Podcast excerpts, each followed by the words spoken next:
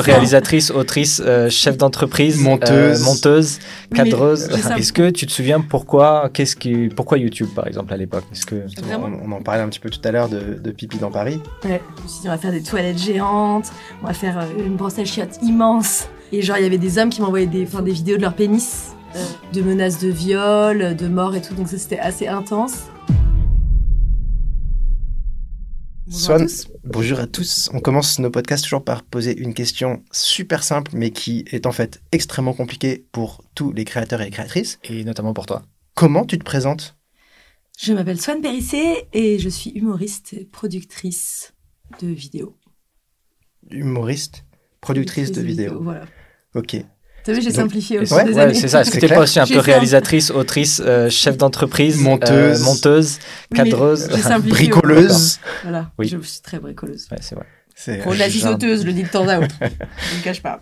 Reine de la permaculture, jardinière, Non, euh, par contre, je paysagiste. J'ai fait plein de projets de, de jardinage, mais je les lance. Ouais. Tu sais, genre, je montre, regardez comment il faut faire, mais j'ai jamais entretenu euh, Et après, la moindre coriandre sur plus veux dire la terrible vidéo de un an après, nous sommes revenus. Bah, donc sur ma chaîne euh, YouTube où j'ai fait plein de projets comme ça, on en parlera peut-être. Il y a plein de gens qui me disent tu veux pas faire des vidéos bilan, mais j'ai vraiment peur que trois quarts de mes projets se soient effondrés. Donc je suis là ouais ouais, Bah, un ça, jour. ça peut être marrant. Ouais non, ça, ça Non, sera pas visuel ça- en tout cas. ouais. Ça sera donc euh, vous voyez cette terre sèche, c'est là qu'on essaie de faire pousser les trucs. C'est le jeu aussi en même temps. ouais. Il y a plus de saison. Non, je vais pas commencer comme ça. Ça, ça aurait été une belle transition, mais c'est peut-être encore un peu tôt. Euh, donc maintenant que tu t'es présenté et qu'on sait que tu fais beaucoup trop de choses, tu fais partie de ces quelques personnes qui ont commencé par la scène à la base, avant de découvrir la magie des réseaux sociaux et notamment YouTube. Ouais. Est-ce que tu te souviens pourquoi, qu'est-ce qui, pourquoi YouTube par exemple à l'époque? Est-ce que Vraiment, YouTube à l'époque, c'était pour euh, avoir du monde dans mes salles de spectacle. Donc, il n'y a pas beaucoup de gens qui savent que j'ai commencé par la scène euh, il y a 10 ans euh, avant de me lancer sur YouTube. Vous, vous le savez. Parce que vous m'avez connu euh, quand j'étais pas du tout connue sur les réseaux sociaux. Mais en gros, euh, j'avais besoin de, de monde dans ma salle, quoi. Donc, je me suis dit, euh, en fait, j'ai rencontré Norman, fait des vidéos. On faisait du stand-up euh, côte à côte dans les petits bars de stand-up et tout.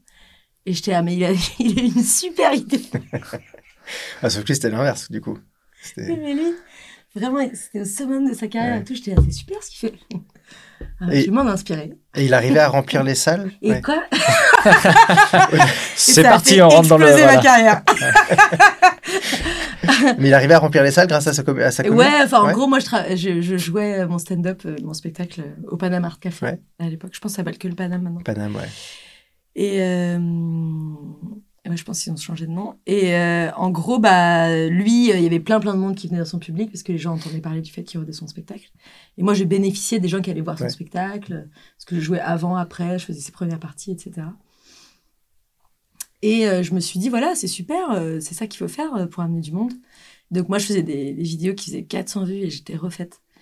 Et j'avais demandé à Norman de jouer dedans. Je me souviens, il avait fait non. Je bah, bah, pourquoi? Il disait bah c'est pas trop. euh, sais. je sais pas. Bon, il avait pas le temps quoi. Et, euh, et j'avais joué un peu dans ses vidéos aussi. Et donc le, enfin là, je me souviens plus exactement comment ça a commencé, mais les premières vidéos que j'ai diffusées, en tout cas, c'était des vidéos où je faisais des des petites euh, musiques Mhm. improvisées un peu euh, partout dans Paris, dans des endroits improbables, sur un échafaudage, euh, Ouais. euh, sur un vélib, dans un manège. Et euh, je racontais des trucs sur moi parce que euh, 15 jours plus tard, il y avait mon spectacle qui s'appelait Révélation. Qui, enfin, je, je faisais une, une grande salle dedans, je sais pas, une salle de 250 places. Pour moi, c'était énorme à l'époque. Ça l'est. Et, et donc, euh, j'improvisais une petite musique et je racontais un truc sur moi, un peu humoristique. C'était ça mes, mes débuts de vidéo. Il y a des gens qui pensent que j'étais chanteuse avant. J'étais trop pas Ouais. chanteuse, j'étais assez rigolo. Ouais, c'est vrai que j'avais Ouais. oublié que tu faisais autant de musique. Hmm. Pourquoi t'as arrêté? Euh, j'ai j'ai peu travaillé ma voix Ouais. et en vrai c'est c'est du travail quand même. Je m'en rendais pas compte parce que moi j'avais fait beaucoup de musique, tu sais, j'avais fait le conservatoire et Ouais. tout. Et donc je pense qu'il y a des choses que je pensais intuitives et qui en fait venaient du travail. J'étais ah bah, c'est trop facile de chanter, d'improviser et tout. Et donc là récemment pour un, un nouveau programme que j'ai lancé, je me suis remise au chant un tout petit peu. Et je suis là ah ouais genre j'ai perdu, tu sais comme quand tu te remets à Mhm. courir Ouais. et tu te souviens dans ta jeunesse je faisais un footing sans problème. je suis un peu comme ça avec la voix. J'ai arrêté de travailler et j'avais aussi c'est énormément de travail quoi la Ouais. musique la musique que ce soit la musique sur ordinateur comme apparemment personne l'appelle mais le fait de faire de la musique sur ordinateur quoi Ableton Live et tout et euh, et travailler ses compétences vocales euh, au piano, parce que je fais du piano aussi. Et voilà, moi, je voulais être humoriste, en fait. euh, et j'aime bien vraiment travailler le stand-up pur. C'est vraiment ce que j'adore. Même si je pense à remettre de la musique. Là, ça fait presque un an que je rôde mon nouveau spectacle. Et je pense maintenant à peut-être mettre de la musique, mais j'avais besoin de trouver le fil rouge, de travailler le stand-up pur, la vanne, la vanne, la vanne. Et après, pour Mm. moi, c'est de l'artifice, quoi, la musique. Ça vient euh, mettre de l'ambiance, euh, souligner, mettre des paillettes, mais c'est pas mon travail, quoi. C'est pas être musicienne, quoi. Ok. Tout le monde re- retient son souffle, quoi. Est-ce que tu, alors quand tu disais que tu t'es lancé sur YouTube, mais alors est-ce que vraiment tu l'as fait pour les spectacles? À quel moment tu t'es dit c'est peut-être presque pas une fin en soi, mais est-ce que tu voyais vraiment comme euh, presque je le fais, et puis quand ça marche les spectacles, je lâcherai un peu, je me concentre sur les spectacles, ou est-ce qu'à un moment tu t'es dit ah, en fait, il se passe un truc qui est peut-être intéressant? Euh, donc, dans mes souvenirs, donc ça a commencé à attirer du monde dans mes salles, mais en fait, je pense que le, le travail, enfin, la, qualité de mes spectacles de stand-up n'était pas là. C'était normal, j'avais genre 23 ans, je débutais, ça prend beaucoup, beaucoup de temps d'être fort sur scène. Et, euh, et en fait, euh, j'adorais la vidéo, en fait. J'adorais écrire. euh, J'ai euh, rencontré euh, un mec de façon euh, improbable qui m'a donné des cours de montage, qui est devenu l'un de mes meilleurs amis, avec qui j'ai fait des vidéos pendant des années, qui s'appelle Mathieu Corneau. Euh, donc, il m'a appris à me servir d'Adobe Premiere et tout. Et puis, au bout de quatre semaines, il m'a appris à me servir d'une caméra. Et euh, au bout de six semaines, il venait faire, les tournages gratos euh, et filer des coups de main gratos sur les montages que je faisais. Je me souviens, on travaillait dans mon petit studio euh, dans le 18e, euh, porte de Clignancourt. Euh, c'est là que j'ai appris le montage et tout. C'était trop fun. Et en fait, j'adorais, quoi. J'adorais écrire, créer. C'était beaucoup moins lourd, beaucoup moins de pression que le stand-up. C'était euh, trop fun. Il y avait moyen de faire plein de formats différents, euh, de la fiction, du fast cam, euh, des blagues. et puis oui, c'est vrai que bah voilà, ça, ça a très vite fait 5000 vues, 10 000 vues. Enfin, qu'est-ce que je raconte? En fait, je pense que j'ai fait une quinzaine de petites vidéos un peu mignonnes Ouais. pour faire la promo de mes spectacles. Et après, j'ai fait un méga buzz en fait, Ouais, euh, une vidéo qui a fait 4 millions de vues. euh, Ouais, moi je crois que c'est ça qui m'avait, Ouais. qui, qui t'avait mis dans mon radar. C'était celle avec euh, Nicolas Mérieux. Ouais, il y avait. Nicolas Mérieux dans, la, dans la vidéo. Et donc ça s'appelle Comment les étrangers voient les Français. C'est ça. T'as un long time. Et c'était vraiment l'un de mes premiers montages de fiction. Et c'était, ça tue, genre, la vidéo est incroyable. On avait, et je me souviens avec ma- mon pote Mathieu Corneau, on avait co-réalisé, coproduit. Moi, je savais pas que ça s'appelait la production à l'époque, mais genre, on avait donné 50 euros par-ci, 50 euros par-là. Ça coûte beaucoup plus cher de produire normalement, mais c'est ce qu'on faisait à l'époque. Et, euh, et on avait fait le montage en une semaine et on dormait pas, sais, on se foutait une pression de malade. Et on avait fait le montage en une semaine et on était tous les deux assis sur le canapé. Il y en avait un qui faisait le montage, puis qui s'endormait sur l'épaule de l'autre, puis l'autre qui prenait le relais. Enfin, pourquoi Pourquoi tant de violence infligée? Et, euh,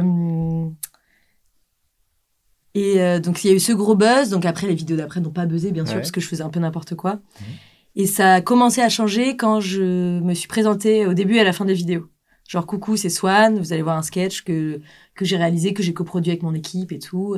Merci de vous abonner, gros bisous, quoi. Quand les gens ont pu identifier Ouais. qu'il y avait une femme euh, créatrice Ouais. derrière tout ça. Mais c'est marrant parce que c'est exactement l'effet que ça m'a fait. C'est-à-dire que tu parlais de cette vidéo avec euh, les- comment les étrangers voient les Français. Et je me rappelle parfaitement que quand c'est arrivé au Space pour la première fois, je t'ai pas identifié Ouais. comme euh, la personne de cette vidéo-là. C'est ça. Et au bout d'un moment, j'ai fait Ah, mais si, bien sûr que je la connais. J'avais vu cette vidéo. Mm. Et pour moi, cette vidéo, c'était pas la vidéo d'une créatrice, c'était un sketch de Topito. Tu vois, j'ai une connerie, ça, mais ouais, c'était ouais. un, un collectif, c'était un, un média, c'était quelque chose, mais c'était pas une créatrice qui était derrière ce projet-là. C'est ça. Et, et derrière, et c'est pour ça que tu parlais des, des petites euh, des, des vidéos musique que tu faisais, que j'ai découvert après. Du coup, je me suis dit, euh, incroyable. euh, Mm. euh, et et, et c'est marrant parce que donc, je raccroche à, à ce que tu te décris, tu te présentes comme humoriste. Moi, si je devais te présenter, je dirais artiste au sens large parce que c'est. Non, non, mais c'est vrai, tu, tu, tu touches à tout en fait. Donc là, tu, tu veux revenir aux sources, très bien, Ouais. t'es très forte dedans et vas-y, fonce. Mais en fait, ce que tu fais, c'est, euh, comme il disait, tu réalises, euh, tu, euh, tu Mm. chantes, tu fais de la musique, enfin, c'est artiste vraiment au sens large. Et toutes les, tous les formats que tu as proposés étaient bons. Tu vois Donc, euh, Mm. moi, je ne limiterais pas ça à humoriste, en fait. Trop bien. Bah oui, c'est vrai qu'en ce moment, euh, mon truc, c'est surtout l'humour et c'est ce que je préfère être Ouais. sur scène, en tout cas. bah là, j'ai créé un, un, format hybride dont on va parler, je pense, mais euh, qui mélange carrément humour, intello, réflexion, écologie et chant. mais ouais, ouais, ouais, je pense que ça me définit bien artiste. J'aime bien créer Ouais. des trucs. Ouais, j'ai vraiment des phases obsessives dans Ouais. ma vie pendant 2-3 ans où je fais que un truc. Bah, pareil, la musique sur ordinateur, euh, encore une fois, cette expression n'existe pas. Je crois que techniquement, on dit MAO. Voilà, musique MAO. assistée par ordinateur. Voilà, mais si je fais du MAO ou MAO, les gens ils sont genre Ouais, pardon. Quoi On dirait un art martial. Ouais. J'ai pas fait de sport depuis si longtemps. Et, euh, et ouais, euh, bah quand j'ai- à un moment, j'ai vraiment une phase obsessive avec ça. J'ai appris avec mon copain Mime, euh, qui, qui fait de la musique, euh, qui, qui est un mec qui a, pareil, un peu touche à tout. Il a le même profil que moi, mais dans la musique. Il produit de la musique, il, il fait, des, ça, des, euh. des mixages. Je crois qu'on lui a jamais fait Ouais, cette ça, d'ailleurs. Et, euh, et ouais, il y avait un moment, je faisais, je faisais que ça, quoi. Je faisais que ça. Mais ça, personne n'a vu mes créations sonores. Ça s'est jamais sorti. euh. Je le faisais sur scène. En gros, je voulais apprendre ça pour faire des performances sur scène. Donc, j'enregistrais euh, les, euh, les rires des gens, euh, euh, leurs prénoms, je les loupais et tout, genre en direct et tout. Euh. Puis après, j'ai arrêté. voilà. C'était ma, ma phase obsessive. Ça a duré Et genre, c'est- huit mais mois. c'est vrai que moi, je me rappelle cette, cette, cette, euh, période au Space où tu étais à, la, à la recherche créative dans tes vidéos, où tu faisais euh, du stop motion. euh, on, en, on, Ouais. on en parlait un peu juste avant. euh, tu avais fait un clip euh, dont on va parler. euh, Pipi dans Paris. Ouais. Euh, Enfin, tu vois, t'es- vraiment allé chercher des- de la créativité euh, très diverse. Et on en parlera aussi un peu après. Rupture et euh, changement total. euh, Ouais. Et c'est pas euh, fini, je pense. Enfin, toute ma vie, j'ai l'impression que je fais ça. Ouais. Parfois, je suis là, ah Et genre, je vide tout ce qu'il y a sur la table et je suis là, qu'est-ce qu'on va fabriquer? Genre, je suis un peu folle. J'adore. Et bien. alors, comment tu arrives à faire suivre ta communauté? Sur- Parce que on dit elle souvent, pas, hein on dit souvent que c'est difficile de changer de type de format ou tu vois de ou de thématique ou de niche, etc. Parce que la communauté euh, s'est abonnée pour un format et qu'ils aiment ce format et qu'il faut, si on veut diversifier, il faut diversifier, Ouais. diversifier très tôt, etc. Toi, tu nous prouves l'inverse, Ouais. en vrai? Ben, moi, je pense que ma communauté, elle change, en fait. Je pense qu'il y a peut-être euh, 100 000, 200 000 personnes qui, qui sont très fidèles, euh, qui vont suivre, qui ont suivi les différentes phases et tout. Et je pense qu'il y a, euh, ouais, euh, quelques centaines de milliers de personnes qui ont suivi une phase, en fait. Mm. Mais c'est incroyable.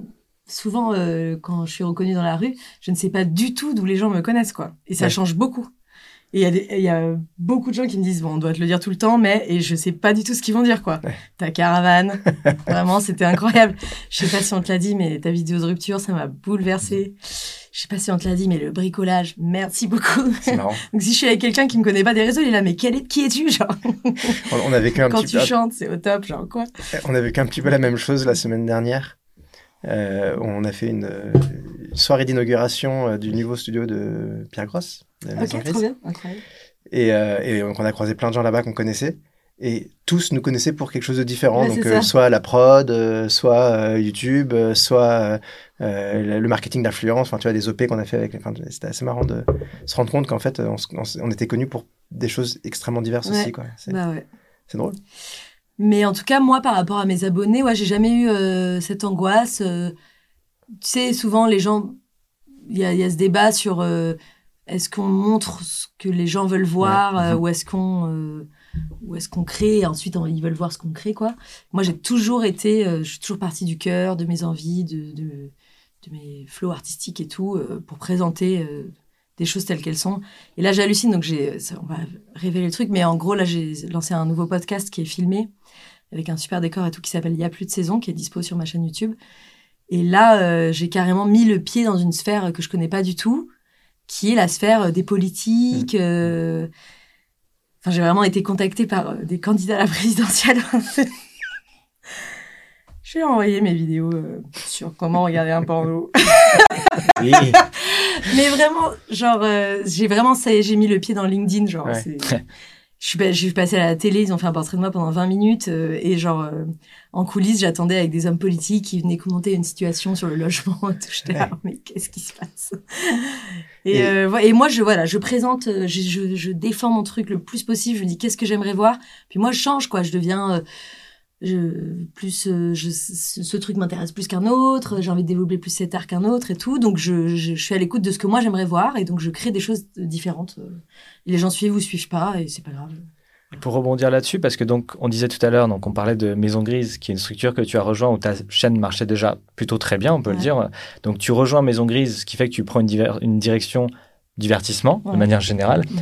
Et au moment presque à ce pic, ou en tout cas juste pendant Maison Grise ou juste après Maison Grise, tu décides de lancer Vers chez vous, qui est ta chaîne dite secondaire, enfin c'est une deuxième chaîne principale en fait, si on doit l'appeler comme ça. Et c'est qu'il y a souvent la question qui revient de, quand on a une chaîne qui marche bien mais qui est sur un type de contenu, faut-il repartir de zéro sur une autre chaîne en sachant que ça va être dur, ou faut-il des fois bah, garder la même chaîne en, en prévenant la communauté en disant bonjour, jusqu'à présent je vous parlais de foot et maintenant on va parler euh, de musique bien. assistée par ordinateur. Voilà, je, je sais pas quoi.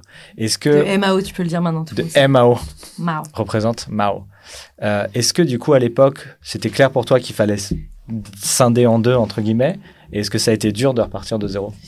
Euh, pour moi, c'était une évidence qu'il fallait repartir de zéro parce que je voulais vraiment parler de sujets que j'avais jamais abordés et faire même des formats complètement différents. Donc, je voulais. euh, Donc, la chaîne Vers chez vous, le principe, c'était j'allais chez des abonnés pour les aider à mettre en place des initiatives écologiques. Et en gros, je faisais des tutos.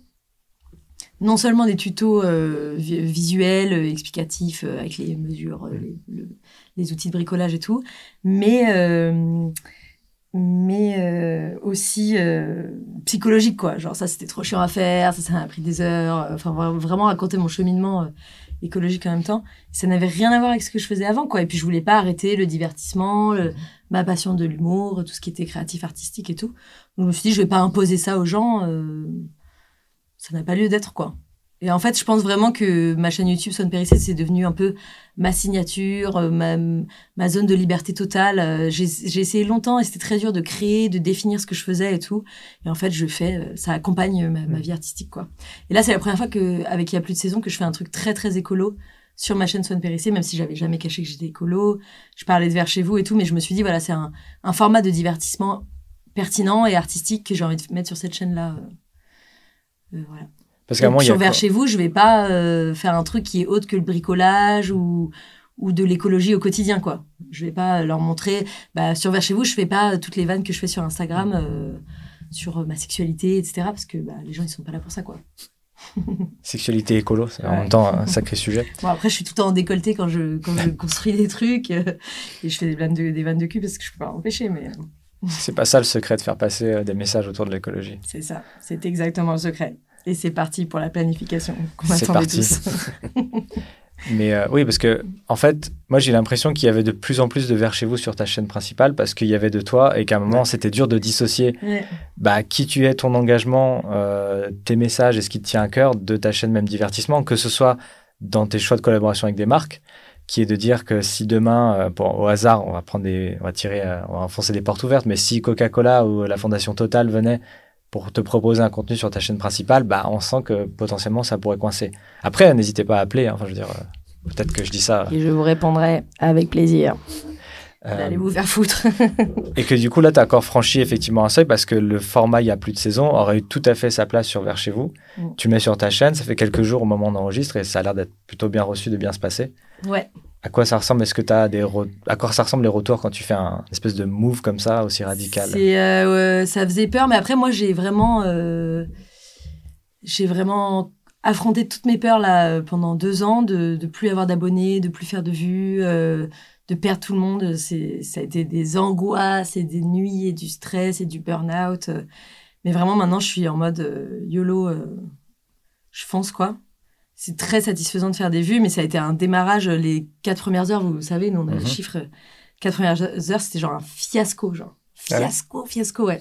Et en fait, ça, ça, ça s'est étendu. Je pense que les algorithmes, ils ont vu que les rares personnes qui cliquaient, en fait, euh, allaient jusqu'au Très, très bout et genre rétention, quoi. Ouais, ouais. c'est ça. Et euh, ça a été beaucoup partagé. J'ai gagné énormément d'abonnés, ça faisait longtemps, donc ça attire un nouveau public.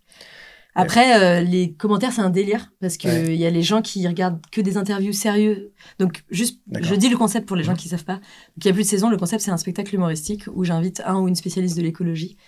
Euh, et donc, c'est un, spectacle drôle, mais on parle des sujets, euh, des sujets très techniques et intenses.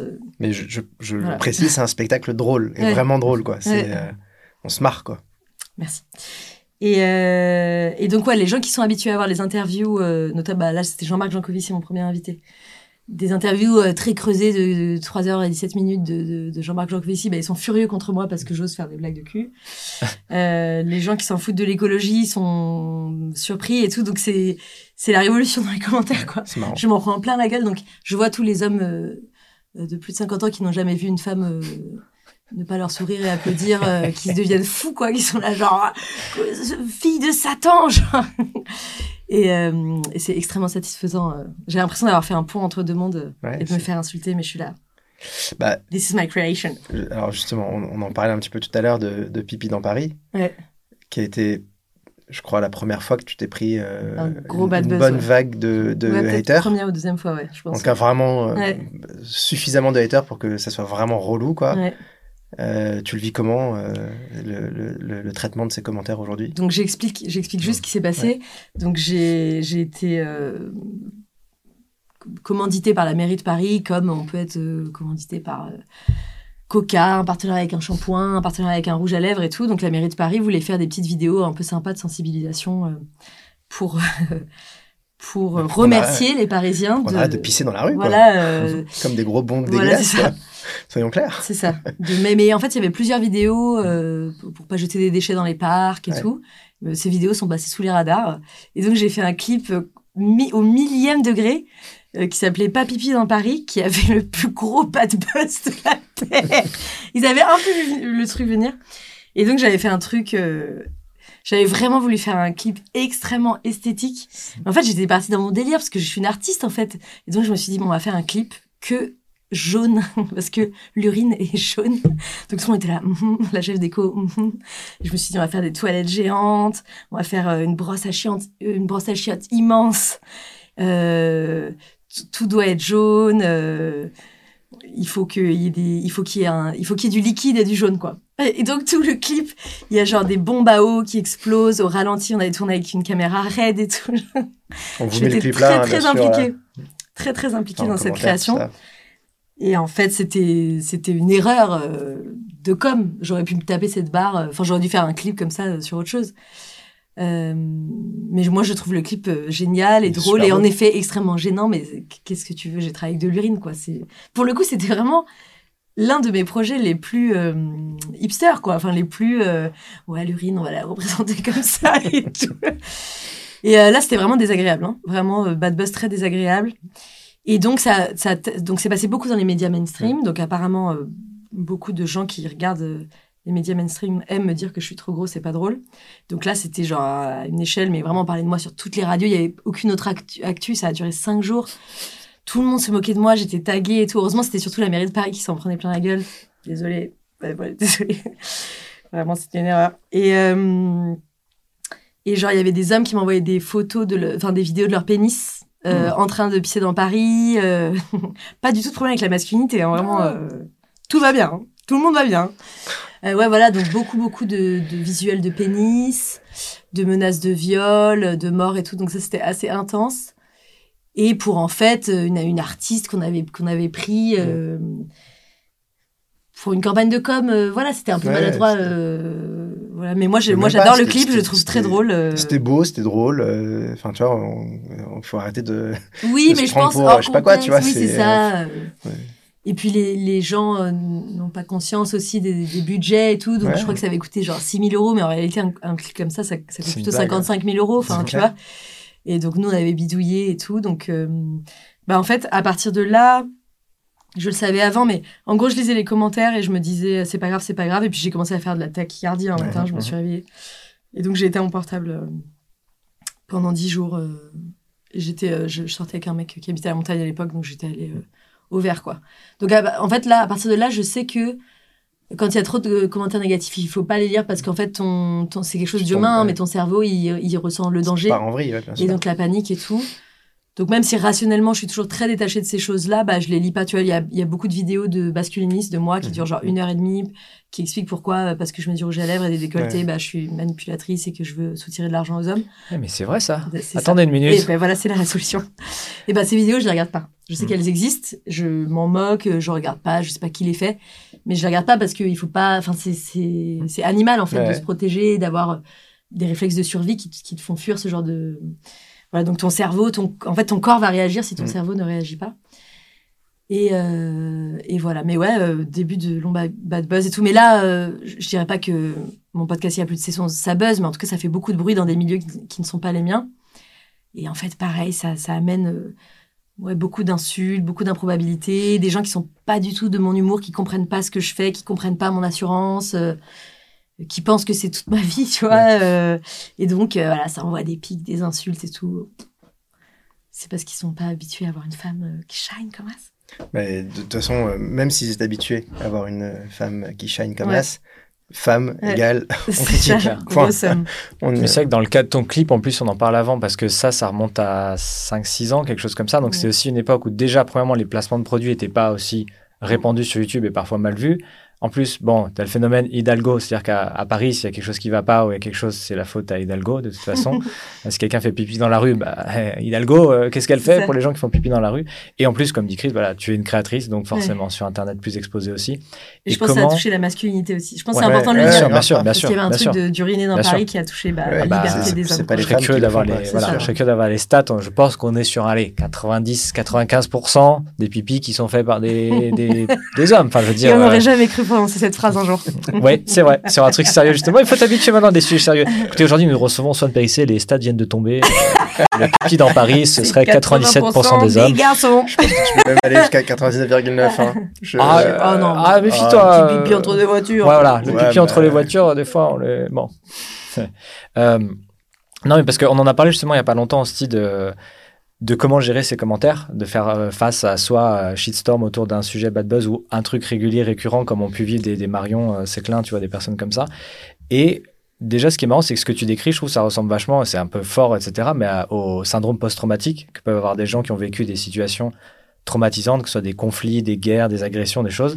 Et effectivement, il y a ce moment où on se dit non, mais ça va, ça m'atteint pas trop. Et il y a plein de témoignages de personnes qui disent des mois ou des années après, bah, ça te revient dans la gueule Ouais. parce qu'il y a une petite porte qui s'ouvre, une brèche, et il y a des gens qui se retrouvent mais en, en Mm. catatonie, paralysés. Et comment tu gères Alors, est-ce que c'est depuis ça À quel moment que tu sais s'il y a eu un moment où tu as changé la façon dont tu as géré tes commentaires? Est-ce que encore aujourd'hui tu lis tout? Est-ce qu'il y a des gens qui t'accompagnent, qui font de la modération? Est-ce que tu Euh, parfois, c'est le cas. En ce moment, par exemple, je confie euh, la lecture des commentaires à Louane, donc Louane Mancho sur YouTube, qui est ma meilleure amie. Et donc, elle, comme ça, elle va voir plutôt les stats, quoi. Elle va me dire, euh, c'est ça, bah, euh, c'est ça à 80%, 90%, euh, et ignorer les, les commentaires durs. Euh, je pense que, en fait, je pense que toute ma vie n'est pas du tout les réseaux sociaux et, et être aimé et être populaire dans les vues et tout, quoi. Je pense que je, j'ai voulu être cette personne un jour et je le serai jamais. Et...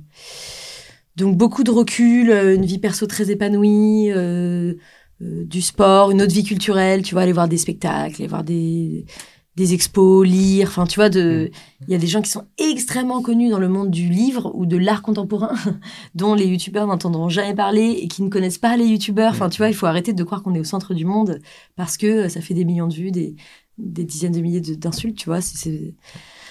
Euh, oui, je pense qu'il y a eu, euh, oui, il y a eu plein de bad buzz. Après, j'ai fait une vidéo qui s'appelle Il m'a quitté par mail où je Mhm. racontais ma rupture amoureuse. euh. donc encore une fois, euh, j'ai inventé un genre. mais pour qui je me prends? Non, mais en gros, personne se filmait en train de chialer à l'époque. Maintenant, c'est commun, mais euh, donc je me suis filmée en train de chialer pendant six mois, du, du premier jour de ma rupture à six mois plus tard. Et donc j'ai fait un montage.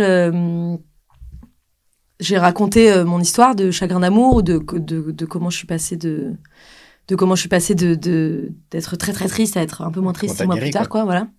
Et j'avais monté ces images en parallèle avec des images de ma relation euh, quand tout allait bien. Mhm. Donc par exemple quand mon ex m'a renvoyé mes affaires chez moi versus quand j'ai emménagé chez lui, des trucs comme ça. Et j'avais bien sûr euh, caché le visage et le prénom de mon ex pour que les gens s'identifient, pour que Qui c'est s'appelle Jean-Baptiste. hein. On le sait, on vous le dit. pour information, mais on le dira pas. Jean-Baptiste, je te déteste. Et, euh, et donc, pour que les gens s'identifient et surtout pour que ça parle de deuil, en fait. Euh, alors là, c'était, en fait, ça a tellement touché, donc ça a fait euh, 4 millions de vues en deux semaines, un truc comme ça. J'étais tendance 1 pendant YouTube France pendant une semaine, alors que c'était pendant euh, Black Lives Matter et tout. J'étais là, je, white bitch, la meuf qui est là. Mmh. Il m'a quitté par mail. J'étais trending topic Twitter avant Black Lives Matter. J'étais là, wow.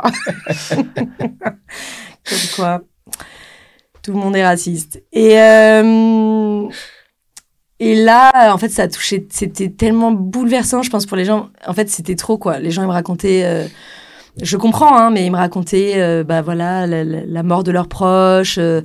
en détail, ils me demandaient des conseils sur leurs relations amoureuses, sur les gens qui les avaient trompés, trahis, etc. Parce que, bah voilà, les, les grandes thématiques, c'est la mort, le deuil l'amour. Enfin, tu vois, c'est des trucs qui touchent. C'est pas, c'est, dans les blockbusters et tout, c'est tout le temps ça parce que c'est des choses qui touchent toute l'humanité, quoi, perdre quelqu'un et tout. Et là, c'était trop, quoi. C'était, c'était, euh, c'était une folie. Et pareil, tous les journalistes ont raconté n'importe quoi, en fait. genre, euh, donc ils essaient de m'appeler, ils voulaient absolument savoir. Euh, je sais pas s'ils ont essayé d'appeler mon ex, mais mon ex n'était pas très content. Et c'était trop, c'était trop. Donc il y a des gens qui, qui, qui faisaient des articles sur euh, le ghosting, euh, euh, des gens qui disaient oui c'est c'est de, de l'anti-homme, euh, c'est une campagne contre les hommes. Enfin les gens, en, fait tu fais de l'art et les gens tu, tu peux mhm. pas gérer comment ça t'échappe quoi. Genre il ils il s'enflamment dessus et tout. Donc là alors là j'étais en PLS, c'est Louane qui a tout géré et ouais pareil j'ai éteint quoi, éteint le téléphone. et c'est marrant parce que nous on, cette vidéo pour nous elle, elle a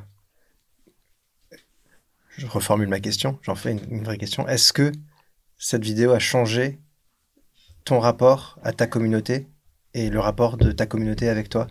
Euh, Je m'explique, c'est pour moi la première vidéo où tu te livres vraiment, où tu te montres pleinement et naturel euh, sur ta chaîne à des millions de gens. Euh, je pense que c'est ça aussi qui les a touchés. tu dis, ils, ont, ils ont raccordé ça à leur deuil, à leur, à leur soucis amoureux, etc. Mais c'est aussi bah, la première fois que que tu étais en train de dire à ta communauté, je vous partage ce que je mmh, suis, mmh. et donc ça invite à la communauté à partager ce qu'ils sont avec toi. Tu vois, c'est euh, c'est ce qu'on a pu découvrir dans les vlogs. Tu vois, le, mmh. euh, Enjoy Phoenix, euh, c'était ça qu'on aimait chez elle. C'était le, le, truc un peu proche d'elle, etc. C'est la première fois que tu faisais ça. Est-ce que tu as ressenti ce changement avec la communauté ou pas? En fait, j'en ai j'en ai pas trop joué, je pense. Enfin, avec le recul, j'ai cette impression parce que ça m'a complètement fait paniquer donc je pense que eux se sont sentis plus proches de moi, mais moi je me suis sentie plus loin d'eux parce que j'ai vu à quel point ça pouvait être dangereux, euh, comme ça s'est immiscé dans mon corps, dans ma vie. Euh. Après, euh, j'avais, quand on est youtubeur, youtubeuse, on, on, a un contact chez YouTube. France qui peut nous conseiller, pas du tout sur les contenus, mais nous expliquer pourquoi une vidéo fait des vues ou pas de vues, mais d'un point de vue juste algorithmique, quoi Genre parce que les gens sont restés longtemps, ont plus cliqué sur tel truc et tout. Et en gros, euh, j'avais une, super femme qui m'accompagnait à l'époque et qui m'avait dit Maintenant, en fait, je crois que j'ai pris 170 euh, 000 abonnés en une semaine. Enfin, c'est du jamais vu euh, sur YouTube à l'époque. En tout cas, c'était énorme, quoi. Euh, c'est pas du jamais vu sur YouTube, je raconte n'importe quoi, mais c'était énorme pour moi, en tout cas. Et, et donc, elle m'a dit, si tu veux, par exemple, reparler de féminisme, de trucs politiques, de faire de la comédie, il va falloir que tu dises aux gens de se désabonner mm. s'ils sont venus te voir parler de ta vie amoureuse, quoi. Et donc, c'était, c'était trop bizarre. Euh, et surtout, en fait, tu peux pas faire une vidéo aussi bouleversante euh, toutes les semaines de ta vie, quoi. Non, bah, parce que, parce que c'est l'une des, enfin, je pense que euh, j'ai vécu d'autres choses qui, théoriquement, ont l'air beaucoup plus violentes, des, des, agressions sexuelles, des procès, des, des décès, des trucs terribles. Mais euh, ça, je pense que c'était la plus grande épreuve de ma vie, en fait, cette rupture. Et, euh, et, euh, j'étais, j'ai préféré faire moins de vues après mmh. et dire aux gens je ne ferai plus jamais ou, pas dans les, dans les deux prochaines années une vidéo aussi spectaculaire.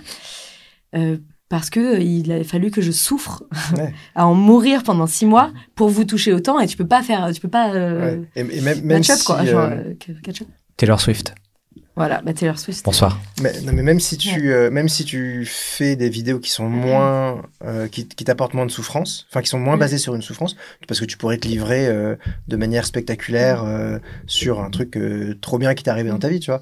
Mais dans tous les cas, la façon dont tu le fais euh, demande euh, que tu aies le temps de digérer en fait euh, tes émotions. ouais. Quelle que soit ton émotion, il faut que tu aies le temps de la Mm. digérer, que tu aies le temps de, l'analyser et, de, Ouais. et de la remettre artistiquement. Donc forcément, ça prend du temps. Tu peux pas Ouais. faire ça toutes les semaines. Et surtout, euh, surtout, euh, j'avais pas du tout calculé cette vidéo. En fait, je l'ai montée toute seule.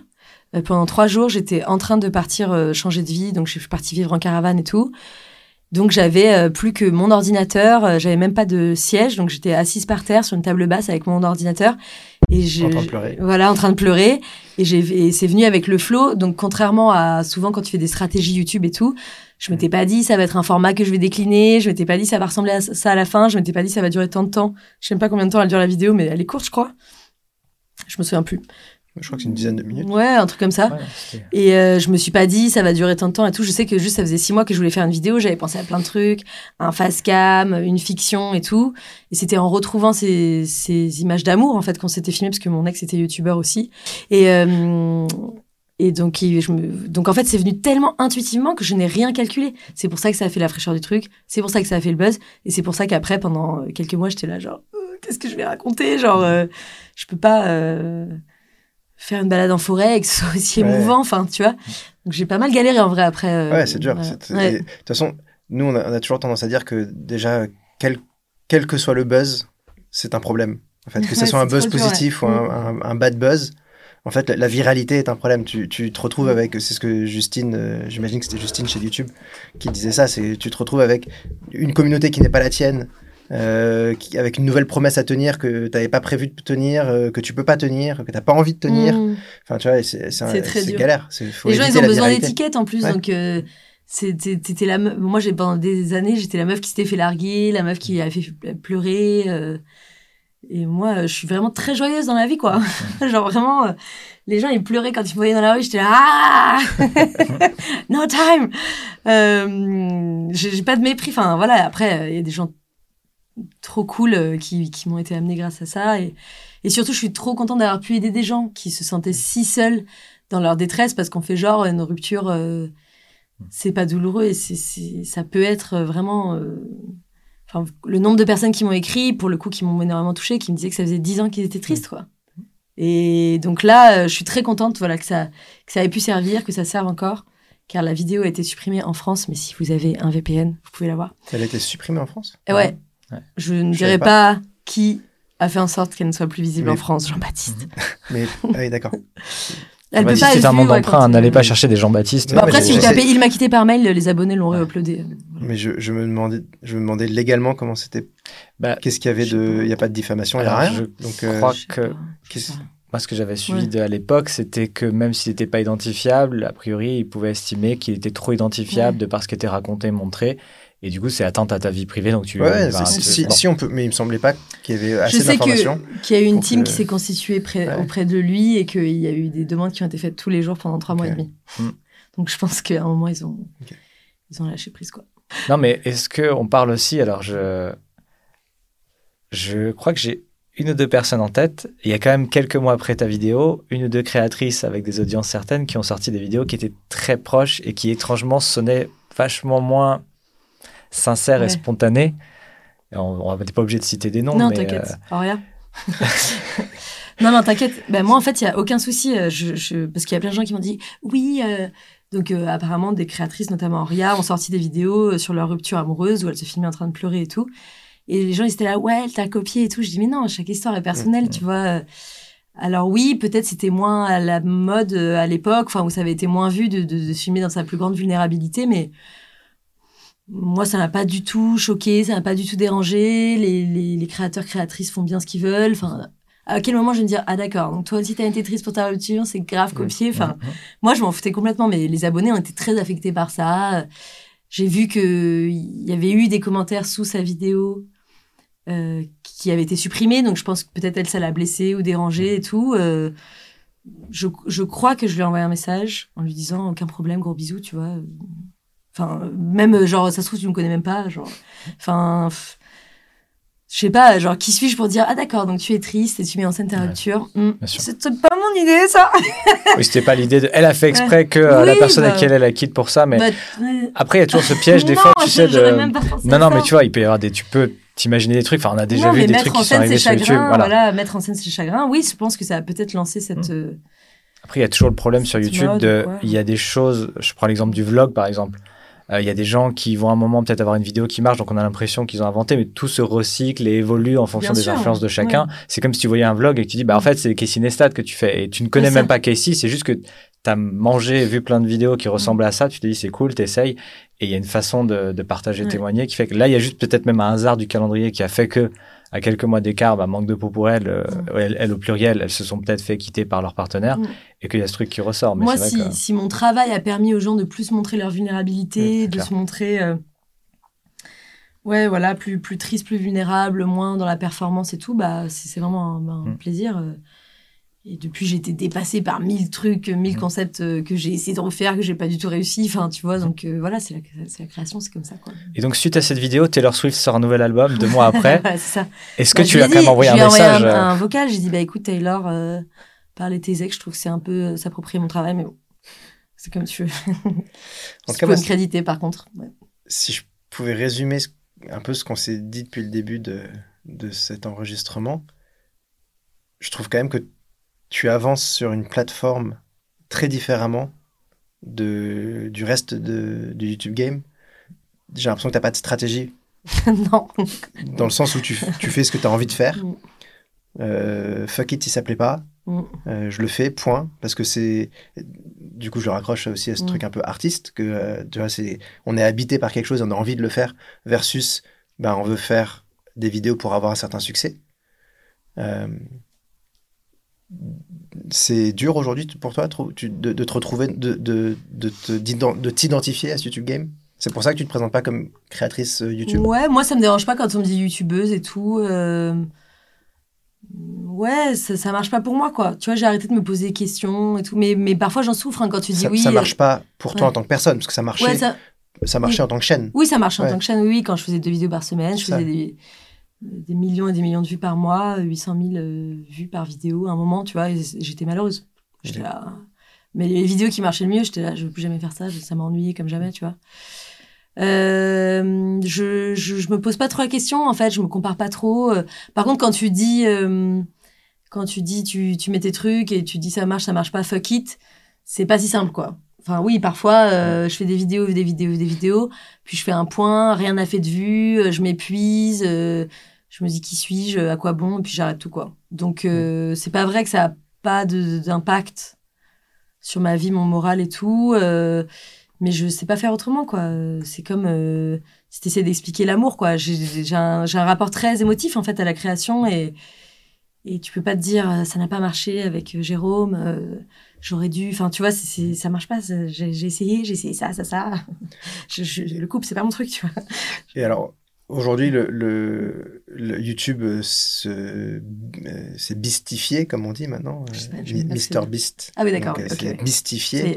Et donc, du coup, on est, on est dans, un, dans une ère très algorithmique où vraiment on, on fait des vidéos euh, pour satisfaire les algorithmes et non pas pour satisfaire nos viewers. Mhm. Alors que YouTube, eux, te disent que l'algorithme est là pour justement. Euh, est, est- est basé sur la satisfaction des viewers. Donc, il y a un truc Ouais. qui est un peu. euh, mais euh, du coup, toi, comment. Aujourd'hui, si tu dois créer, donc tu, tu le dis, ok, je, je, je, m'en- je le fais, je fais ce que j'ai envie de faire moi. Mm. Tu euh, arrives quand même à créer, à vraiment écrire ton contenu, tourner ton contenu sans avoir nulle part cette idée d'algorithme? Hmm, alors, je pense pas à l'algorithme. Enfin non, c'est pas vrai. Déjà, je pense à l'algorithme parce que là, par exemple, je me suis remise à faire des vidéos et je, je veux en publier au moins deux par mois. Donc, euh, je vais pas dire que je pense pas à l'algorithme. Je me dis pas, j'espère que l'algorithme va me mettre en valeur. Mais je me dis, voilà, je me fixe cette régularité. euh, j'ai envie aussi pour le travail. euh, mais c'est aussi des, des contraintes que tu te mets quand tu es artiste, en fait. Tu te dis, bah voilà, je... euh, moi, j'essaie d'écrire deux heures euh, tous les matins euh, du stand-up. Et j'ai progressé considérablement depuis, depuis un an où je me suis remise au stand-up. Enfin, quand je me suis remise au stand-up. Donc ça, j'y pense. Après, je... Ouais, j'essaie pas de faire des... Ah oui, et je pense aussi, pardon, je pense toujours à... euh, on me connaît pas, euh, on sait pas qui je suis, on connaît pas mes vannes et tout. Comment je peux refaire un contenu intéressant Donc là, par exemple, j'ai énormément travaillé sur comment rendre l'écologie désirable. Parce que c'est vraiment mon truc. en- depuis quelques années, je suis obsédée par ça, euh, par l'écologie. Et, euh, et je me suis dit, bon, euh, j'ai réfléchi au terme. Par exemple, moi, je trouve fascinant les parcours des militants, militantes, des gens qui résistent contre le capitalisme, qui ont résisté contre des mines de charbon, qui, ont, qui résistent pour que des forêts ne soient pas abattues, etc. Sauf que le mot lutte, euh, résister, euh, ça attire euh, des gauchos extrémistes, tu vois, dont je fais partie, mais, mais euh, c'est pas visuel, quoi. Donc je me dis, plutôt que de raconter ces gens qui luttent, ces gens qui, qui résistent, comment je vais raconter l'incroyable histoire de cette femme qui a vécu deux ans en haut d'un arbre, tu vois. Ça, je me dis, mais n'importe qui a envie de savoir cette histoire. Enfin, en tout cas, je trouve ça assez excitant. Et je me dis, ok, si je veux parler d'une lutte, je vais plutôt parler de cette femme incroyable qui, sur un coup de tête, est montée en haut d'un arbre avec rien et est restée deux ans et demi pour ne pas qu'on coupe l'arbre. Ouais. Je me dis, elle est complètement euh.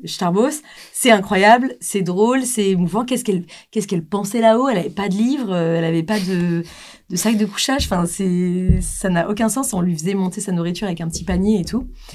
Donc moi, j'ai envie de raconter cette histoire. Et je me dis, n'importe qui, des écolos, pas des écolos et tout, euh, ont envie d'entendre cette histoire improbable. Et pour moi, en fait, elle est engagée, elle est militante, cette histoire, mais je me dis, bah, c'est une histoire que j'aimerais bien raconter à un dîner devant n'importe qui. Sans lui dire, regarde, c'est quelqu'un qui lutte, Ouais. c'est une militante. c'est- du storytelling avant Voilà. tout, quoi. Donc je pense pas à l'algorithme, mais je me dis, quelles histoires peuvent être intéressantes ou non. Et je fais pareil en stand-up. euh, Mais tu vois, par exemple, Mm. je- euh, donc tu as sorti euh, il y a plus de saison. Et c'était peut-être il y a deux, trois semaines, tu avais sorti une vidéo pour euh, dire coucou, je suis Ouais. de retour. Est-ce que ça, c'était une volonté euh, de partager avec ta communauté? Ou est-ce que c'était une volonté algorithmique pour réveiller les algos et dire rega- regardez, je republie pour optimiser le, le- les algos pour euh, il y a plus de saison C'était pas pour optimiser les algos, c'était. mais par contre, c'était pour. tu vois, par rapport à ce que je disais quand. Notre- ma, ma collègue chez YouTube, c'était pas Justine, euh, m'avait dit euh, il faut que tu dises aux gens, si vous voulez euh, me voir parler de ma vie amoureuse, désabonnez-vous. Mm. Là, c'était pour, leur, c'était pour expliquer ce que j'allais faire sur ma chaîne, quoi.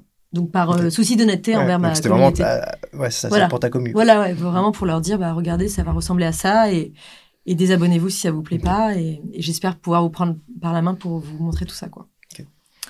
Il y a quand même ce truc un peu intéressant sur YouTube en particulier, sur les réseaux sociaux, de il y a très peu. En fait, j'ai l'impression que soit il y a des créateurs, créatrices qui sont très engagés et qui sont marqués et on arrive à les mettre entre guillemets dans une case. Et sur certains sujets, on a l'impression qu'il faut qu'il y ait un truc très très grave pour qu'il y ait une prise de position de certains. Mais ça, ça se retrouve aussi dans le sport ailleurs. On a vu quand il y a eu les émeutes en France ou même la réforme des retraites, où il a fallu arriver à ce stade-là pour que certains disent quand même bon, écoutez, je suis pas politique, mais là, il faut quand même en parler Ouais. et tout en fait. Quoi. Comment est-ce que toi, c'est venu naturellement? Est-ce que du coup euh, Comment tu abordes ça? Est-ce que pour toi, ça paraît évident que qui tu es passe à Mm. travers euh, porter des boucles d'oreilles d'Armanin d'émission quand tu es en spectacle sur scène? Et quand je suis à la télé et aussi. quand tu es à la tu- J'ai des boucles d'oreilles d'Armanin d'émission et quand je suis dans les loges, je fais comme ça. Mhm. Et j'arrive sur, la- sur le plateau, il y a la caméra qui arrive et je fais bonjour. Bonsoir. Et là, il y a marqué Darmanin d'émission et il y a un doigt d'honneur. C'est génial. Et je vois la tête en général de la personne qui m'interviewe qui fait. Et je fais. C'est bon, vraiment ça. hilarant. Euh, Excuse-moi, c'est pas du tout venu euh, spontanément, c'était très dur et je m'en prends plein la gueule parce Mm. qu'il y a des gens qui disent oui, euh, les créateurs, créatrices, ils disent oui, j'ai peur de me positionner sur des trucs et tout. Mhm. Bah, on s'en prend plein la gueule. hein. Moi, je m'en prends plein la gueule. Les écolos, ils pensent que je suis pas assez écolo. Euh, J'invite. Quoi, t'as un iPhone Ouais, voilà, j'ai un iPhone. Euh, J'invite euh, Jean Covici, euh, qui est quand même quelqu'un qui est là, genre depuis euh, 30 ans. Attention, les énergies fossiles vont à manquer. Mais bon, il est pro-nucléaire, donc on me déteste d'avoir fait ça. Euh, les gens qui veulent que, que je fasse du divertissement, ils sont pas contents parce que j'invite des gens sérieux, donc je m'en prends plein la gueule. Euh, mais je, je peux plus faire autrement, quoi. Je suis trop consciente, trop politique dans ma vie. Euh, Pour moi, tout est politique, donc je suis obsédée par ça.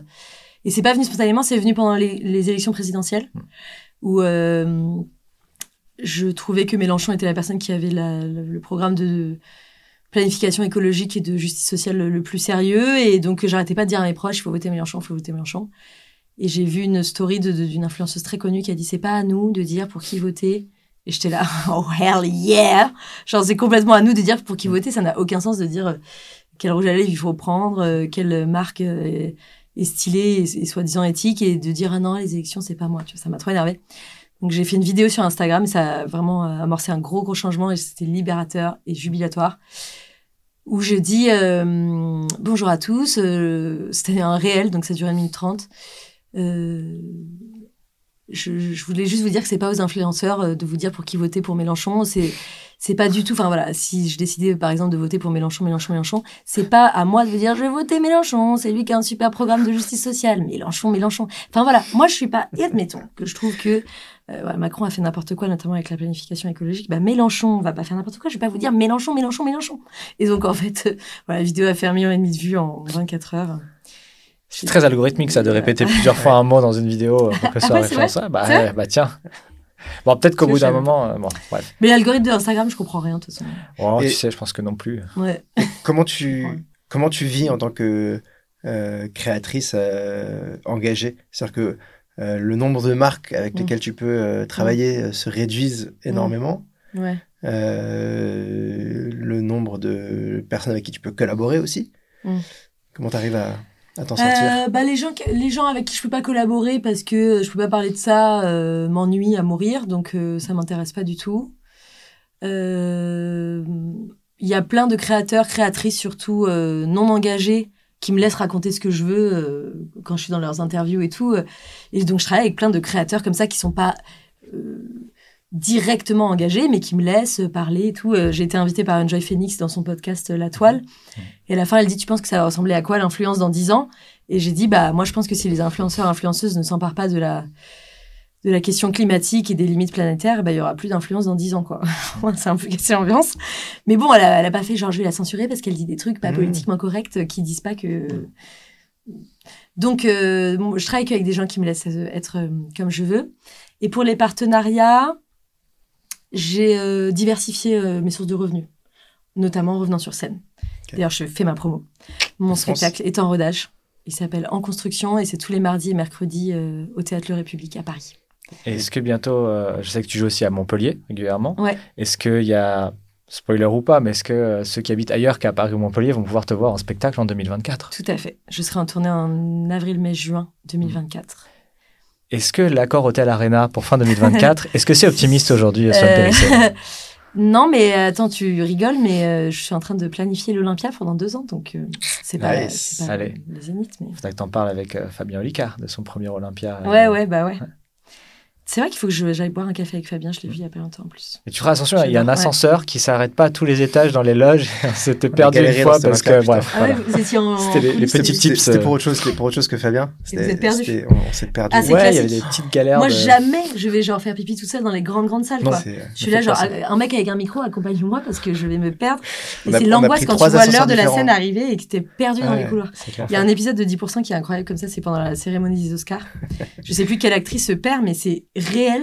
On se perd dans les putains de loges parce qu'on fait très vite des 1000, 1200 places et tout Ouais. et tout se ressemble et c'est un cauchemar et tu entends le public, tu sais pas où il est et t'es là genre c'est moi qui suis sur scène dans 3 minutes là, vraiment il faut y aller quoi. Ouais, t'as vu, elle est rentrée euh, directement dans le public, au milieu de son public, c'est du jamais vu, c'est Ouais, en hyper fait, original. L'ouvreuse l'a pas laissé rentrer, excuse-moi, c'est moi sur l'affiche, est-ce que je peux rentrer parce que Ah là, ouais, je mais il y a vraiment des bails comme ça. En plus, Ouais, il y a bah, tellement de techniciens, techniciennes qui voient tellement l'artiste, ils te reconnaissent pas. Enfin, c'est très gênant, quoi. Mais donc, du coup, tu es, très sélectif sur tes marques. Très sélectif sur les marques. Euh, j'ai accepté de gagner moins d'argent pendant un temps, le temps de préparer le spectacle. Et donc, je diversifie euh, mes revenus. Donc, euh, je pense que quand cette vidéo sort, c'est bon. Mais donc, j'ai co-créé un shampoing solide avec une marque bio, par exemple. Donc, je vends mes propres shampoings. Je fais mes spectacles. Donc, les gens donnent de l'argent qui va directement dans ma poche et permet de payer les gens qui, qui participent à la réalisation du spectacle. Et je continue les partenariats que avec des choses dont j'ai extrêmement besoin, qui parfois sont pas écolos, par exemple les sextoys, que j'adore. Et tant pis pour l'écologie. Et, euh, et parce que voilà, c'est quelque chose que j'utilise au, au quotidien et que j'assume que c'est des choses pas écologiques que j'ai dans la vie. Et sinon, juste des produits dont je me sers tout le temps, dont j'ai envie, euh, qui participent à mon bonheur et à mon quotidien. Et il y en a quand même beaucoup. Enfin, je suis pas euh, sortie de la société de consommation, Mm. quoi. Donc, j'assume à 100% tous les partenariats que je fais. Et en vrai, euh, le début, euh, le début de ma transition vers euh, l'engagement et tout, ça n'a pas du tout été compliqué financièrement. Il y a plein, plein, plein de marques qui font des choses chouettes, euh, qui ont besoin de promotion. Il faut juste bien s'organiser et c'était beaucoup de travail. Donc, tu vois, je faisais beaucoup de stories, beaucoup de réels, Alors, beaucoup de partenariats. Ouais. Ça va être la suite de ma question, Ouais. du coup, mais je voudrais quand même. Parce que Ouais. tu dis, il y a plein de marques. Ouais, il y en a plein qui sont écolos, mais qui Ouais. ont très peu de budget en général. Donc, du coup, est-ce que toi, tu as, dû baisser tes tarifs par rapport à ce que tu faisais avant? En vrai, c'est, enfin, moi, je pense que c'est vraiment un mythe, ça. Ouais. Ouais, ouais. Parce que, euh, en fait, quand tu, quand es un artiste ou une artiste, tu ne vends pas que ton audience. Mhm. En fait, tu vends ton montage, Ta ton création, tournage. Voilà. Euh, C'est un mythe parce que les marques, elles sont prêtes à payer pour une publicité. Mais en plus, une publicité qui est vue par des centaines de milliers de personnes, c'est. N'importe quelle marque qui a levé un peu de fonds, euh, qui investit euh, bah, de l'argent pour ça, quoi. Moi, il y a plein de toutes petites marques avec lesquelles je travaille qui s'alignent directement avec mes tarifs. Donc, euh, qui sont assez élevés parce que j'ai beaucoup, beaucoup d'audience, quoi. Donc, vraiment, je je suis, je suis pas d'accord. Bah, tant mieux. Après, il n'y a pas beaucoup de toutes petites marques qui ont 80 000 euros pour une vidéo. Bon, voilà. Des trucs énormissimes. Ouais. Voilà, mais euh, des, des trucs tout à fait euh, abordables qui te permettent de te payer toi, de payer tes salariés et tout. euh, voilà. Ça fait du bien à entendre parce que Ouais. euh, moi, j'ai pas tout à fait le même euh, regard Ouais. suite à tout ce qu'on a pu vivre euh, chez On est prêt. Alors, c'était peut-être pas Ouais. les mêmes époques aussi. C'était peut-être un- encore c'était peut-être un peu tôt par rapport à, à- à- à actuellement. Mais enfin, il me semble qu'on avait même d'ailleurs vécu des choses euh, ensemble d'ailleurs sur. euh, je, je nommerai pas. plus euh, quelle, euh, Marque, énergie euh, Ouais, c'est ça. verte, quel fournisseur d'énergie verte. euh, mais on avait essayé de faire des projets avec toi et que ça avait été en discussion pendant longtemps parce qu'ils avaient pas de budget euh, réel, quoi. Tu vois, ils, galéraient sur Ouais. leur budget. Et Bah, c'était pas que t'étais trop Ouais, cher. C'était juste. euh, Bah, moi, je me tu souviens que le budget était très correct. C'était un des gros contrats que j'avais signé à l'époque. Donc, on parle d'une marque d'énergie verte qui m'avait commandé plein de contenu euh, sur un an. Et c'était super. Je me souviens, j'avais ouvert le champagne quand j'avais signé ce programme. Enfin, ce, ce contrat, c'était vraiment un truc que je rêvais de faire. Mais en fait, il me demandait trop de travail. Ouais. Donc, trop. Donc, sur tous ces contenus, il n'y avait pas, disons, la, la, la, la, la flexibilité et le lâcher prise euh, que peuvent avoir peut-être des marques habituées Mhm. Qui vont dire euh, ok euh, bah, cette créatrice parmi dix créatrices qui parlent de nos shampoings on la, la- on la laisse en parler comme, comme on veut donc peut-être que c'était trop d'enjeux pour eux ouais. qu'ils avaient trop envie que je dise exactement ce qu'ils voulaient dire ou que je comprenne 100% et là là on a pu voir peut-être euh, vous me dites si j'ai tort hein, mais leur peut-être leur manque d'expérience avec l'influence et tout ça ça prend du sûr. temps c'est vrai ça c'est vrai que ça prend La- du la temps avec ces marques là dure, ouais. Clairement. voilà et euh, ouais ouais ça ça prend du temps Alors justement, le temps. Ouais. Comment tu t'organises aujourd'hui Euh, Structurellement, en tant que créatrice, euh, humoriste, etc. Tu as, une boîte, euh, boîte de prod, une pour le spectacle, une pour le- les vidéos. Enfin. Qui t'entoure J'ai une entreprise qui est une SARL. Je suis toute seule à la tête de cette entreprise et j'ai une salariée qui est mon assistante personnelle, donc euh, qui m'aide tant à faire euh, la compta, booker mes billets de train, euh, envoyer euh, ma bio, ma photo si je fais une conférence, que euh, m'aider à, faire mes courses, à installer mon décor, euh, à changer mes draps parce que c'est pas beau dans le décor. Enfin, tu vois. euh, et elle est incroyable. Elle s'appelle euh, Amélie Fleury. Elle est incroyable. Elle vit. J'habite à Montpellier. Elle vit à Montpellier elle aussi, donc elle est tous les jours euh, chez moi, même quand moi j'y suis pas, pour m'aider à avancer sur ces trucs-là. Euh, et je travaille que avec des monteurs monteuses que je connais qui sont en freelance. Et en gros, ils commencent à travailler pour moi quand ils ont les rushs, parce que je suis très désorganisée. Et donc le deal, c'est vous recevez tous les rushs, vous m'envoyez un devis. Donc si on est en retard, c'est à cause de moi. C'est pas, c'est jamais à cause d'eux, parce qu'en fait, j'arrive pas à tenir mes deadlines. Donc euh, parfois, je leur envoie des rushs et en fait, ils sont sur un autre projet pendant une semaine, bah c'est tant pis pour moi. Donc je les laisse, euh, voilà, gérer. Et pour il y a plus de saison, donc pour les gros gros projets, les grosses prods, euh, j'ai des gros budgets et une super directrice de production qui s'appelle euh, Valentine Mabille, qui euh, qui gère tout. Et je travaille que avec des équipes qui me connaissent, qui me laissent faire les retours à 1h du matin. Et donc, en gros, toute la charge mentale, organisationnelle, tous les rushs et tout, c'est des gens qui sont payés pour faire ça, qui savent très très bien le faire. Et moi, je suis vraiment le rôle d'artiste euh, directrice artistique euh, qui, qui fait les retours sur les montages et tout, qui regarde de loin. Et parfois, ils me disent des trucs et je dis, bah, euh, enfin, je m'en fous, faites ce que vous voulez. Ça a été dur, ça, de lâcher le montage? Ouais, ouais, c'était dur. Ouais, Ouais, c'était très dur. ouais. La- le montage, ça fait longtemps que j'ai lâché, mais, euh, mais euh, je suis en coproduction euh, avec euh, le studio Binge Audio Binge. pour faire. euh, Il y a plus de saison et genre juste euh, bah, depuis Maison Grise, en fait, j'ai jamais euh, accepté de travailler avec des coproducteurs et surtout avec des hommes. C'était très compliqué. Et là, j'ai voilà, j'ai fait un gros travail sur moi pour accepter qu'à à plusieurs, on va plus vite, plus haut, euh, mieux, et qu'on s'achète de la santé mentale. Donc ça a été un gros travail, euh, mais ça se passe très bien pour l'instant. Trop bien. C'est aujourd'hui, c'est quoi la aujourd'hui, c'est quoi la principale difficulté que tu rencontres en tant que créatrice? Hmm, L'idée étant de d'essayer de, d'aider les, les, les créateurs émergents, les créateurs et créatrices émergents. Euh... De pas me faire euh, ouais, grignoter tout mon temps par, la... par le travail, quoi. La séparation vie perso vie pro. Ouais, ouais, voilà. Ouais. En fait, tu peux travailler tout le temps, le week-end, c'est un travail que j'adore. Euh... T'as tout le temps des gens qui travaillent avec toi, euh... où tu peux toujours avancer sur ce montage, ou faire euh, Mm. un réel par jour, ou en faire deux, ou faire une vidéo par semaine, ou deux. Tu vois, genre, c'est illimité. Ouais. Donc, en fait, il faut te mettre des pauses pour kiffer ta vie avec tes proches, euh, te faire à manger, t'occuper de, de ton appart, ta famille. euh. faut le voir comme du travail, ça en vrai, parce que ça te Ouais. nourrit. Ouais. Ça te nourrit, ça va boost- booster ta créativité. Euh, C'est, un, un vrai moment de travail, en vrai, les pauses. Ouais, ouais. Et en fait, euh, la, la, la- enfin, moi, les pauses, mais les, les très longues pauses de, de- d'un an, d'un mois sans les réseaux, sans écran et tout, ça m'a reconnecté avec l'écriture à fond, quoi. Et C'est ça. ça. mon métier, en fait. Même si on n'a plus un jour de micro, de caméra, de lumière et tout, moi, je, je sais écrire, quoi. C'est vraiment mon truc. Et euh, quel plaisir, en fait. Donc, en Mm. fait, parfois, j'ai envie de faire une sieste au milieu de l'après-midi, alors j'ai 40 trucs à faire, je la fais. Bah, Je suis là, genre, je dors 2h15. Et après, en fait, j'ai tellement reposé ça que ça repart euh, comme un, comme un flot euh, d'énergie euh, créatrice euh, incroyable. Trop bien. Allez, on se lance les petites, des petites questions euh, mitraillettes, on appelle ça. Désormais, je ferai des siestes au travail, n'est-ce pas, Ouais, Chris grave. Faut qu'on, faut qu'on... Moi, j'ai pas de problème avec la sieste. hein. Ah, bah, je sais. Ah, il vaut mieux parce que si on travaille ensemble, de toute façon, ça serait un problème. Mais... Donc, on a passé des questions mitraillettes parce que le but est, est qu'on te pose plein de questions et que tu réponds vite. Ok, Et, euh, Ok. Et voilà, on n'aime pas trop le terme mitraillette parce que on- peu violent. agressif, ouais. C'est super violent. On n'a pas encore trouvé le bon terme, donc euh, voilà, c'est un, un terme à nous proposer, on est preneur. Donc, qui est ton créateur ou ta créatrice préférée?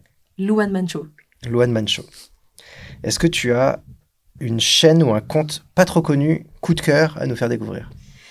Euh, oui, Girl Go Green sur Instagram. Girl Go Green sur Instagram, top, je valide passage. à 200%. Du coup, je saute cette deuxième question, euh, enfin le- le- le- la sous-question de cette question qui est est-ce que tu as une chaîne d'une créatrice à nous faire découvrir? Parce que souvent, Ah oui. c'est des réponses euh, Oui. masculines, Ah oui. donc euh, on force. A une euh, question Ah oui, exprès. je- sortez tout vert sur Instagram. sortez tout vert. Coucou, qu'on salue Si aussi. tu en as d'autres, vas-y, hein, balance hein, si tu veux. Ce qui- ce qui te passe par la tête. ma- pizza, pizza Omri, comment elle s'appelle? Ah, je pas, c'est du tout rapide ce que je fais. Non, mais alors, tu peux sortir ton téléphone, il n'y a pas de problème. Quand on dit rapide, Oui. c'est juste euh, réponse courte, quoi. Mais Pizza Margot Omri sur Instagram. pizza Margot Omri, je connais pas du Je tout. connais On pas va, du tout. on va regarder Très ça. drôle. Et alors, j'en rajoute une parce que je trouve qu'on on devrait la rajouter. C'est quoi la dernière vidéo YouTube que tu as regardée? La dernière vidéo YouTube que j'ai regardée, c'est la vidéo hein. de, de Seb Lafrite sur euh, Bob Marley Je peux encore regarder. Ouais. Euh, c'est toujours euh, très bon euh, Ouais. en général ce format-là. J'aime beaucoup les, euh, les Êtes-vous des mères de, de Cyrus De. Cyrus. Ça me fait vraiment taper des grosses barres. C'est très stand-up, quoi. Grave. Il serait bon en stand-up. Hein. Je sais pas. Si, C'est dur, hein. Je c'est dur. C'est pas le même Parfois, je métier regarde y, mais... il y a le montage, hein. C'est Ouais, sûr, c'est sûr. Mais en tout cas, il y a il y l'écriture, quoi, Mais- c'est sûr. Il y a, le- il y a la, Alors, la c'est- réactivité. Ouais, ce que, voilà, ça, ce, que, ce que je voulais dire, c'était pas le, pas le talent en tant que personne, c'était plus le concept, un peu à la Max Bird d'ailleurs, d'avoir le de concept d'avoir un stand-up euh, vulgarisation, Ouais, tu vois, ça. un truc philosophique. euh, Ouais. Bah, le êtes-vous des merdes, qui- c'est pas du tout vulgarisé. C'est pas du tout vulgarisé. ah, sou- C'est rebondir sur les mots qu'utilisent les gens, les situations, les comment ils disent des trucs alambiqués Ouais, et tout. euh. Mais souvent, il va quand même placer des, des trucs euh, philo euh, en t'expliquant que c'est, je sais pas, Ouais. ça c'est euh, euh, très freudien d'avoir. Oui, c'est ça. freudien, Ouais. c'est Oui, non, bon je, exemple, ce que tu veux dire. c'est très, euh, Hmm. je sais pas, platonicien d'avoir dit ça, ou très sophisme, ou très, je sais pas quoi. Euh, c'est quoi ta plateforme préférée aujourd'hui? Hmm. YouTube. YouTube, ça reste YouTube. Ouais, ouais. Format long, format court, Format long. format long Ouais. toujours. Ça, res- ça ressemblerait à quoi le projet de tes rêves? Il y a plus de saison. C'est le projet de tes rêves? Ouais, ouais, c'est un longtemps spectacle de comédie, d'impro, Ouais. euh, où tu apprends des trucs. C'est incroyable pour moi. Ça fait longtemps que tu y penses à ce projet? Ça fait très longtemps, ouais. Ça fait très longtemps que j'ai envie de faire de la comédie avec euh, des situations dramatiques et que les gens apprennent des choses. Et en fait, j'essayais de le faire, mais j'ai pas les, les connaissances des gens que j'invite, en fait. J'a- j'a- J'arrivais Ouais. pas à, à- à avoir, euh, Ouais. à maîtriser les sujets pour en faire de la comédie. Et du coup, ça a mis combien de temps à se monter, ce projet? Franchement, ça allait très très vite. Ah ouais? Ouais. J'ai eu vraiment l'idée concrète. Je dis, ah bah, il faut que j'invite un scientifique. On va faire un podcast. Enfin, on va en parler. Après, je me suis dit, ah, mais il faudrait le faire en public parce que c'est vraiment des grosses barres. Il me faut de l'argent. Et en fait, tout s'est aligné avec des gens avec qui j'avais déjà plein de fois travaillé parce que c'est un partenariat qui est. Enfin, c'est une vidéo qui est sponsorisée par euh, un média qui s'appelle Tilt. Un média qui sensibilise aux grands enjeux mondiaux et tout. Inégalité, justice sociale, écologie. J'avais déjà travaillé avec eux. J'avais déjà. Enfin, on voulait travailler avec Binge et tout. Et tout. C'est. Ça a mis deux semaines, genre. Trop bien. Ouais. Euh, paf, paf, paf. C'est quoi ton meilleur souvenir en tant que créatrice? Je pense que c'était euh, la, enfin l'une des résidences Elles font YouTube. Ouais. Donc c'était euh, à l'époque YouTube qui organisait ça, qui, ré- qui regroupait des créatrices ensemble. Et j'avais eu comme mentor Vanessa Bria et Nadja Anan, Mhm. qui est une réalisatrice scénariste brillantissime. Et ça m'avait libérée. C'était incroyable. Ah, C'était une super époque, ça. Ouais. hein. C'est quoi ton meilleur souvenir du YouTube Space? Bah, du coup, on peut dire que c'est la même. Euh, as non, euh, Non, d'autres? j'en ai plein d'autres. J'ai- J'avais bien aimé quand il y avait un décor, euh, décor de, de- du bureau de la présidente de la République là. Mhm. C'était vraiment des grosses barres. Ouais. J'avais fait une vidéo euh, qui s'appelait Quand on imagine une femme au pouvoir et on avait Ouais. bien rigolé, avec plein de façons de réaliser euh, des extraits de films et tout. C'était fun. Trop bien. Est-ce qu'il y avait d'autres choses que. Je crois qu'on est bon. hein. On a fait le tour. Ouais. hein. Eh Eh ben, on finit euh, déjà. Merci beaucoup. Merci, Swan d'avoir pris le temps au milieu de 10 spectacles, 3 interviews, C'est 2 clair. podcasts. euh, c'est toujours un Mhm. plaisir. Et quelques potagers. Oui, Ouais. aussi, il faut pas oublier. euh, voilà, vrai. ça- Arrosez vos plantes si vous écoutez ça. Peut-être que vous avez oublié. Peut-être qu'en disant ça, on va sauver des plantes. Je sais pas. Ça peut être génial. Eh ben, merci beaucoup. Merci à vous les amis. Et puis, euh, petit jingle de fin, n'oubliez pas, créer, Publie. recommence.